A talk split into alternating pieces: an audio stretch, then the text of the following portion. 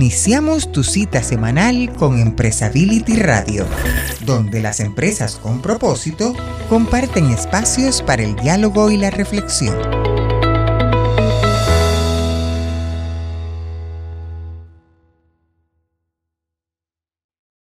Ya estamos aquí, ya está en nuestra cabina virtual, estamos sumando a la conversación a Fernando Solari, nuestro director en Argentina. Hola Fernando, ¿cómo estás? Bienvenido. Hola Felipe, muchas gracias. Hola Jaime y hola Cristina Reyes, un gusto realmente estar con vos. En esta gran conversación con Cecilia sobre las personas mayores y nos estaba hablando de, este tema del prejuicio también por parte de la empresa que una persona mayor es, es costosa incluirla, es costosa por la demanda de prestaciones y por los espacios y por los tiempos. O sea, en pocas palabras, son muchos los pretextos que se ponen para cuestionar el por qué emplear a una persona mayor. Así es, Fernando, eh, pues eh, tú, tú, llegaste al receso, Fernando, y te, oíste algo de los temas y todo. ¿Por dónde, ¿Por dónde empezarías tú con este ramillete de temas posibles que, por cierto, seguramente nos van a llevar a otro podcast, ¿eh? Pero bueno. Sí, bueno, yo creo que en realidad las personas mayores, las personas grandes, tienen un, esa experiencia tan valiosa, no solo debe ser uh, alquilada, por llamarlo de una manera quizás grosera, pero no solo tiene que ser puesta al servicio de una compañía, sino también se puede poner, creo, al servicio del emprendedurismo. Me parece que hay buenos ejemplos de personas mayores, de personas grandes, que no esperan más entrar a una empresa para hacer carrera. Creo que tampoco los centennial y los millennial empiezan a darse cuenta de esto, pero que lo pueden hacer emprendiendo y todo ese valor, toda esa energía, toda esa potencia, toda esa experiencia, ponerlo en función de emprender. Pero acá la experta es Cecilia Reyes, así que por favor, Cecilia, quisiera escucharte sobre el tema. Claro que sí, pues eh, básicamente el Global Institute for Experience Entrepreneurship nos comenta, por ejemplo, que la actividad de emprendimiento es mayor de los 50, de las personas de 50 años, y no solamente es mayor, sino que es más eficiente. Y también los seniors entrepreneurs son de dos a tres veces más probables que tomen un negocio en la gig economy y lo y, contraten a más gente. ¿Esto por qué? Primero, eh, la experiencia. Conocen bien el producto o servicio y gracias a eso saben dónde pueden mejorar y cómo. Es decir, han superado a lo largo de su carrera más de un contratiempo, por lo que saben cómo afrontar cualquier situación de una mejor manera, con mayor inteligencia emocional, pensamiento crítico, templanza, etc. La siguiente es el tiempo. No significa que tengan tiempo de sobra, significa simplemente que ya no tienen tantos contratiempos, es decir, eh, y con esto pueden idear la mejor manera de prosperar en el negocio. Eh, ¿Por qué? Porque justo igual ya no tienen el trabajo full time, ya no tienen a los hijos full time, ya no tienen toda esta parte. La siguiente es la fortaleza del grupo de apoyo, es decir, han dado tanto durante toda su vida que hoy tienen mayor apoyo de su familia y conocidos, tienen más contacto, tienen una red de networking mucho más eh, sólida. Por otro lado, el motivo. Como platicábamos, su, motivación y su propósito está más dirigida hacia la trascendencia y el sentido de utilidad. Eh, es, es realmente, bueno, son realmente negocios increíbles porque van más allá generalmente de sí mismos. La siguiente es lo que platicábamos, la serenidad y la templanza, no van a ciegas y no se dejan llevar por sus emociones. La siguiente es la posición financiera, probablemente tendrán ahorros o algún tipo de activo, algo que mi generación sin duda no tiene. Y la siguiente es la etapa familiar.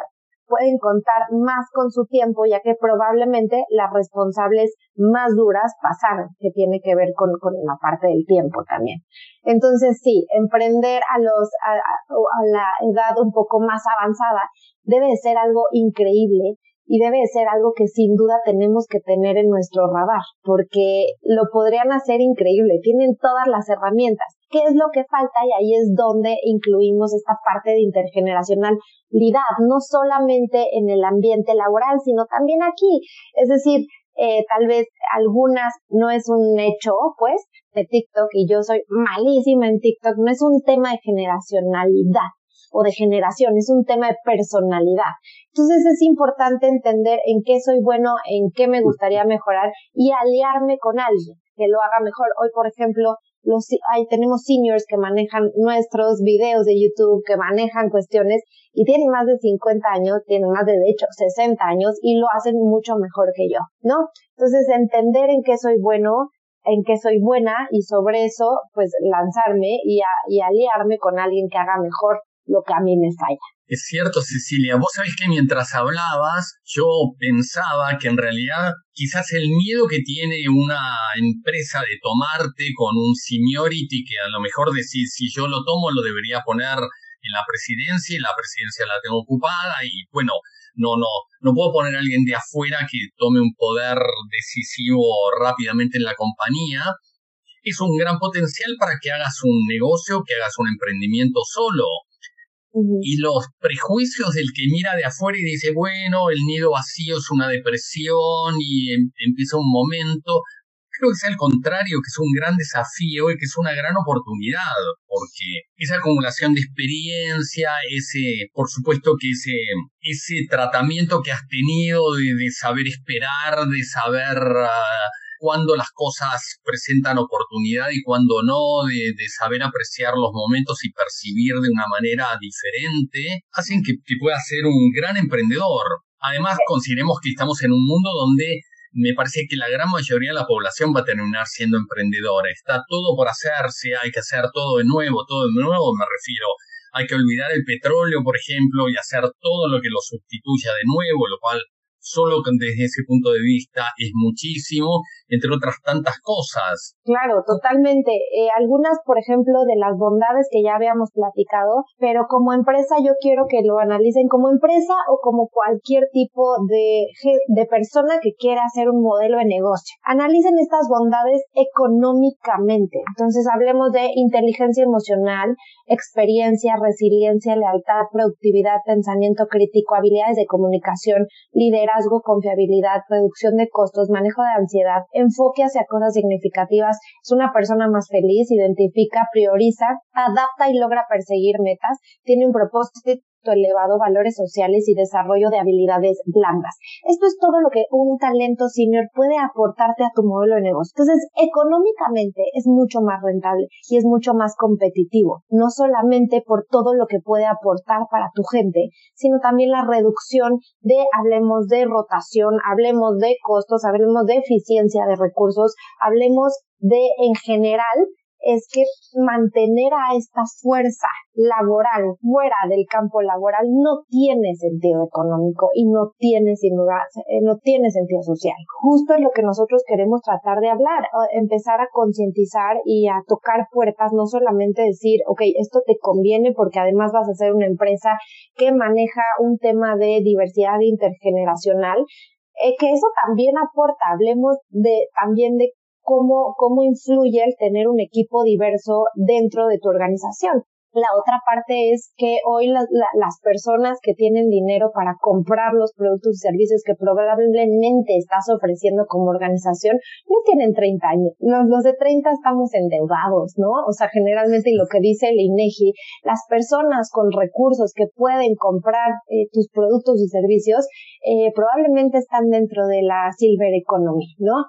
Entonces justo yo veo, no sé, anuncios dirigidos a la silver economy de dentaduras postizas de pañales, de este, pastillas o muchas medicinas, cuando en realidad muchas de estas, muchas de estas personas dentro de esta, de esta economía se ven y actúan mucho mejor que alguna de, de 30 años, pues puede ser, ¿no? Y no quiero generalizar, pero por otro lado, eh, las personas que hoy tienen la capacidad de comprarte un viaje, un coche, una casa, eh, yo, yo veo los anuncios que ya no hay muchos, pero los veo y, eh, y no están dirigidos a, a las personas mayores, están dirigidos a jóvenes que traen una carga económica muy fuerte, ¿no? Hoy. Sí, claro. Es bastante prejuicioso. Además, me parece que el terminar de mantener a tus hijos, digamos, el nido vacío implica que tus hijos o se han recibido y tienen trabajo o tienen trabajo sin recibirse o están casados, lo que fuera, el hecho es que dejas de mantenerlos de alguna manera y ese dejar de mantenerlo te deja con una capacidad económica que hacía décadas que no tenías, porque evidentemente tus chicos seguramente si los tuviste eran prioridad y les ofrecías todo lo que podías. Pero entonces la capacidad de compra de este grupo es enorme, es enorme.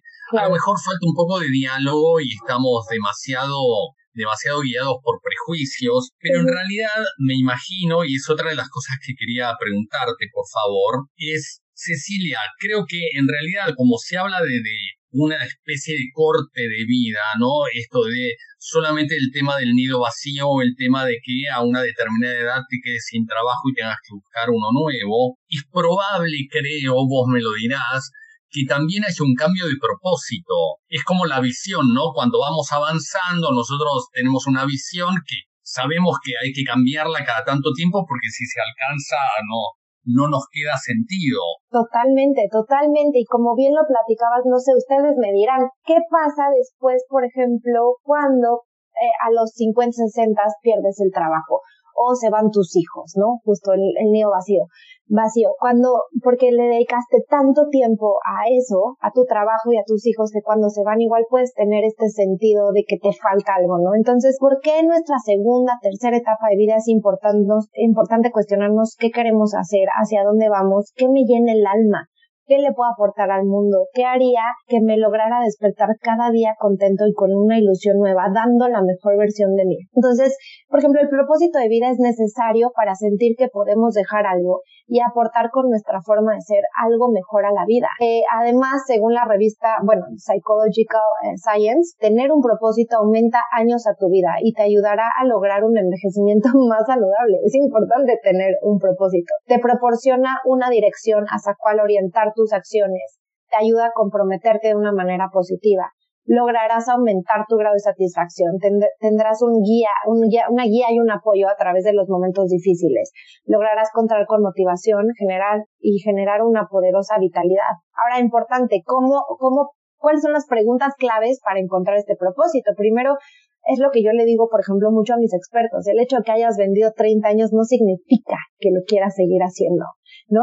La realidad y aquí lo importante es decir, ahora que ya tengo todos estos conocimientos, imagina todo lo que traes de sabiduría. Ahora tú tienes la opción de decidir hacia dónde quieres ir. Entonces, ¿qué te gusta? ¿Qué te mueve? ¿Qué te inspira? ¿No? ¿Qué te apasiona? Para quién lo haces es importante, porque igual ya no necesariamente lo tienes que hacer para tu familia, lo tienes que hacer por ti. ¿Qué dice la gente que haces bien de manera natural? ¿Cómo me gustaría ser recordado? ¿Por qué hago lo que hago? ¿Qué me hace vivir mis días llenos de vitalidad y energía? Es decir, yo los invito sí a cuestionarse esto, porque el hecho de que hayas trabajado en algo durante 30 años no significa que tengas que seguir con lo mismo hoy puedes cambiar. Y si es eh, desarrollarte tal vez en habilidades duras, que son todas estas de programación, computación, eh, CRMs, lenguajes, etcétera, pues adelante, ¿no? Sí, el propósito hoy es algo muy importante porque nos da vida, básicamente. Claro que sí, claro que sí. Ahora, permíteme pues que te pregunte esto, Cecilia. Hace décadas que se viene hablando de que, por ejemplo, el hemisferio norte, el problema que tiene es que envejece y que se cierra a la, a la llegada de personas de otros países porque, porque quieren conservar no sé bien qué cosa, ¿no? Pero en realidad es como una oportunidad esto de que haya gente con, con seniority, con, con capacidad, con templanza, hay tantos valores que se logran, ¿no? Con pasión, pero con una pasión que uno sabe dirigir y que sabe regular. Cuando sos millennial, la pasión hace que atropelles lo que se ponga adelante. Cuando sos seniority, bueno, la pasión la vas regulando hasta ver dónde te conviene. ¿Crees que se ha expuesto los problemas de manera equivocada o se han expuesto problemas que no eran tales? Yo creo que sí, y, y se los pregunto también a, todo, a toda la audiencia, ¿por qué tenemos tanto miedo de envejecer? ¿Por qué en realidad para nosotros eh, hacemos estos chistes de ya se me olvidó, tengo demencia o Alzheimer. ¿Por qué hacemos eso? Porque es lo que nos ha puesto la sociedad durante años. ¿Por qué? Porque conviene. Conviene eh, la parte de cómprate tu crema antiedad, cómprate tus pastillitas para la demencia. O sea, es rentable tener este, este mindset, ¿no? Tener este pensamiento de que la edad es mala. Pero ¿qué tal que lo cambiamos? ¿Qué tal que nosotros mismos, porque el primer edadismo viene, eh, o este prejuicio viene de nosotros mismos, ¿no? De no, yo no puedo hacer eso porque ya estoy viejito. No, ¿quién dijo? ¿Por qué? ¿No? Nosotros mismos nos tenemos, tenemos este miedo y, un poco de la pregunta que decías, yo creo que lo importante en realidad es simplemente contar y apreciar el talento. No importa tu edad, no importa cómo te veas, no importa cómo seas. Si tienes talento que pueda aportar a la organización, que pueda aportar a la sociedad, que todos tenemos cierto talento y todos tenemos estas habilidades, obviamente es importante considerar que el talento senior tiene otro tipo de talentos, pero es a lo que vamos, no hay que generalizar, no porque tengas 80 años o 70 años vas a ser malo en la, en, en la tecnología, como lo es mi papá que es mejor que yo, y no yo porque tenga 30 años tengo que ser buenísimo, ¿no? 35 años, no soy buenísima y no me encanta, me frustra, no me gusta estar subiendo cosas a las redes sociales y eso no define mi edad, eso define y no define quién soy y no define mi generación, por ejemplo. Pero de hecho, Cecilia, Fernando, Felipe, yo creo que este problema tiene dos aristas, ¿no? Por un lado está la actitud de las empresas, de las personas que van a, a contratar, pero por el otro lado también están las personas que están en esa edad, ¿no? Tienes toda la razón, Cecilia. ¿Cuántas veces no vemos personas que ya cumplieron los 60 y ya se sienten envejeciendo? Ya a veces no tienen ni siquiera enfermedad alguna, pero ya, ya sienten que se van a ir a su casa a, descansar, a viajar y recorrer el mundo y, y ellos mismos se están excluyendo. Yo creo que eso es tu organización, pregunto, pregunto yo, tu organización tiene programas de alguna manera para descubrir, hacer descubrir a la gente esto, para alentarlos a que a que haya una cultura diferente? Esa es una pregunta que yo quería quería hacerte. Y otra pregunta de una vez te la hago así de corrido es algo que haya de política pública. Pues sí, en Latinoamérica, bueno, primero con la primera pregunta, nosotros en realidad lo que estamos haciendo sí es concientizar, pero tenemos dos tipos de programas. Uno hacia las organizaciones, que básicamente es cómo trabajar en esquemas flexibles, en donde hablamos de consultorías personalizadas, eh, donde ofrecemos también grupos intergeneracionales o estrategias de age management, eh, talento por proyecto, reverse mentoring, que es el mentoreo para arriba y para abajo, básicamente, generar comités de diversidad, eh, pero nosotros trabajamos con talento, talento, talento directivo y gerencial, hasta ahora. La idea es abrir mucho más, porque sabemos que hay mucha gente que quiere trabajar ese es el mayor reto. Si quieren colaborar, bienvenidos a Wiser Hub. Adelante con nosotros como ustedes, que estamos ya en una alianza muy, muy linda. Y por otro lado, con, con los profesionales o con los expertos, lo que hacemos son talleres de propósito, branding personal y profesional y emprendimiento.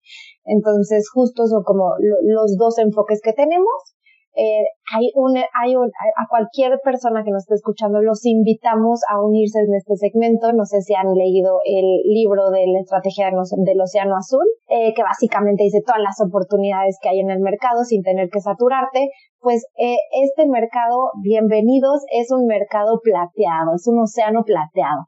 Eh, se necesita hacer mucho y somos muy pocas las manos. Entonces los invitamos a unirse a este, a, a este segmento y sobre la otra cuestión eh, de que ya se me olvidó un poquito. no, que si hay algún programa de política pública que tú ah. conozcas en alguna, en algún gobierno, en algún país que se esté causando este cambio.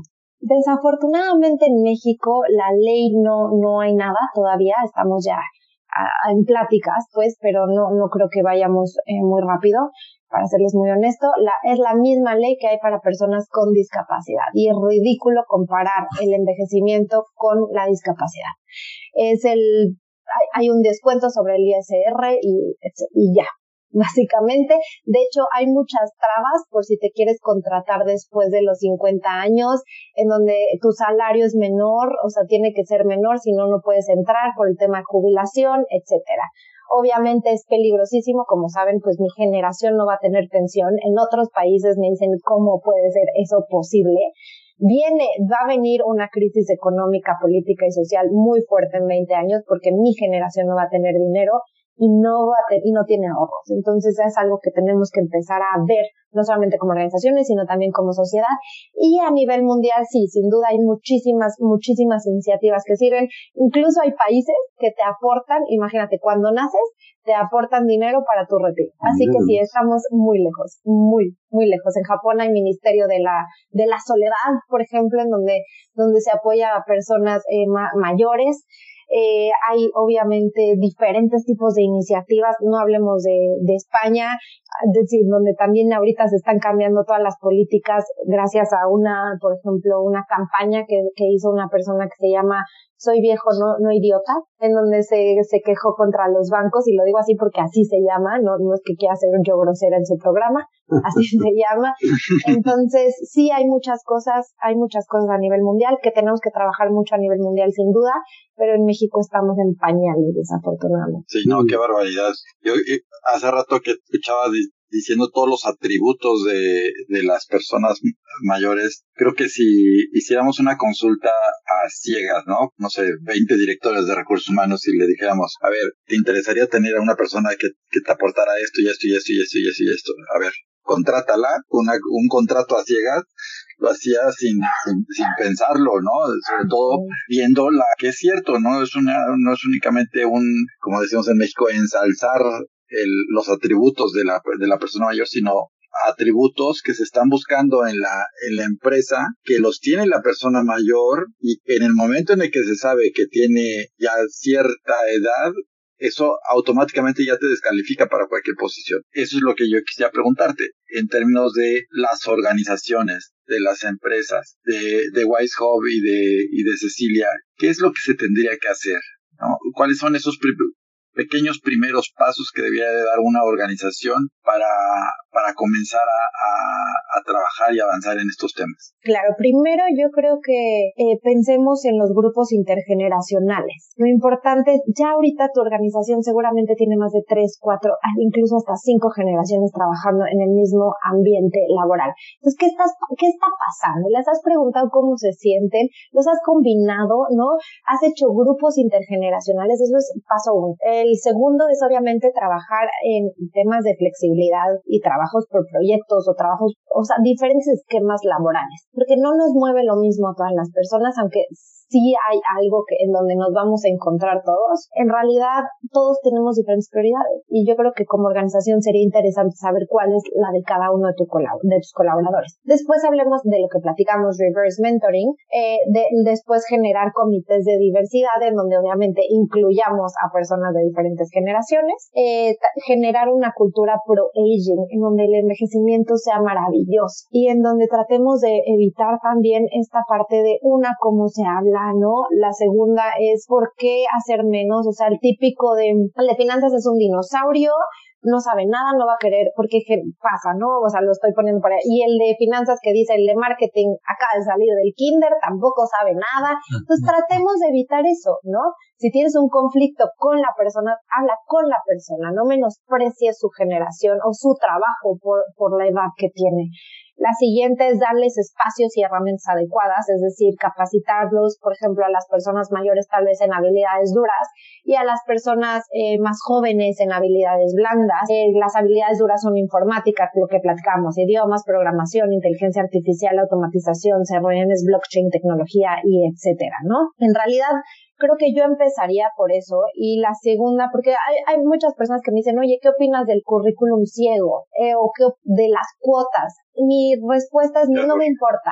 Las que sean. O sea, tú toma la iniciativa que quieras y a ti eso te da pie a contratar personas. Y si eso te da pie a tener un mundo más diverso. Sí, tal vez no estoy tan de acuerdo porque siempre se encuentra, pero o, las cuotas se hacen por, por a fuerzas, que es lo que estamos viviendo tal vez con, con las mujeres o, la comunidad LGTB más, que en realidad eh, eh, no ataca el problema de fondo, pero por algo tenemos que empezar. Algo también bien importante es que esta generación no va a luchar por sus derechos como lo hicieron las mujeres con, con las marchas feministas y la, y la comunidad con sus marchas. No lo va a hacer porque simplemente no quieren. Entonces nosotros tenemos que ser su voz.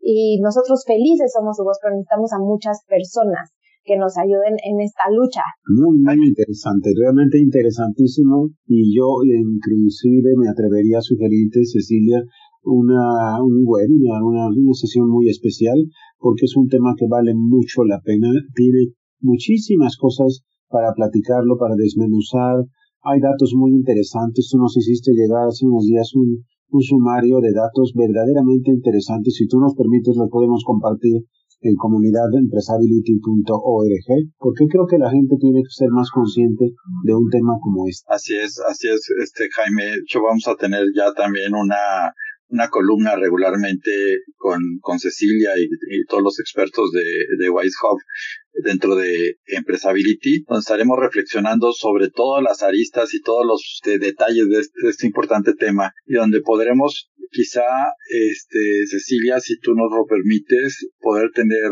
de, de cuando en cuando un, un, nuevo espacio contigo para, para poder ir reflexionando. Vamos avanzando en este tema y sobre todo también compartirnos, si es posible, casos de éxito de, de, de organizaciones y de, y de expertos que están logrando un cambio, este cambio de poco a poco, decías tú ahorita el tema de las cuotas, estamos de acuerdo, no hay nada más excluyente que las cuotas, pero bueno, de lo que es posible y si, la, y si esa es la forma de poderle entrar y esa es la forma en la que las empresas empezarán a, a, contratar a personas mayores, pues que sea así y ya cuando estén dentro que se que descubran todas las ventajas y todos los beneficios que les trae esto y que rompan con esas cuotas, ¿no? Y que finalmente el criterio de género, el criterio de, de edad, el criterio de ideología no sea un factor para que determine si tienes el derecho o no el derecho de trabajar. Justo, justo. y para mí un honor, la realidad, gracias. Y esperen cosas interesantísimas en alianza con, con ustedes. Maravilloso, yo estoy emocionadísima y, gracias por la oportunidad. Aquí yo estaré siempre. Me quedo muy entusiasmado, me quedo con ganas de, por supuesto, saber más y saber que, que si vamos a tener una columna, bienvenida.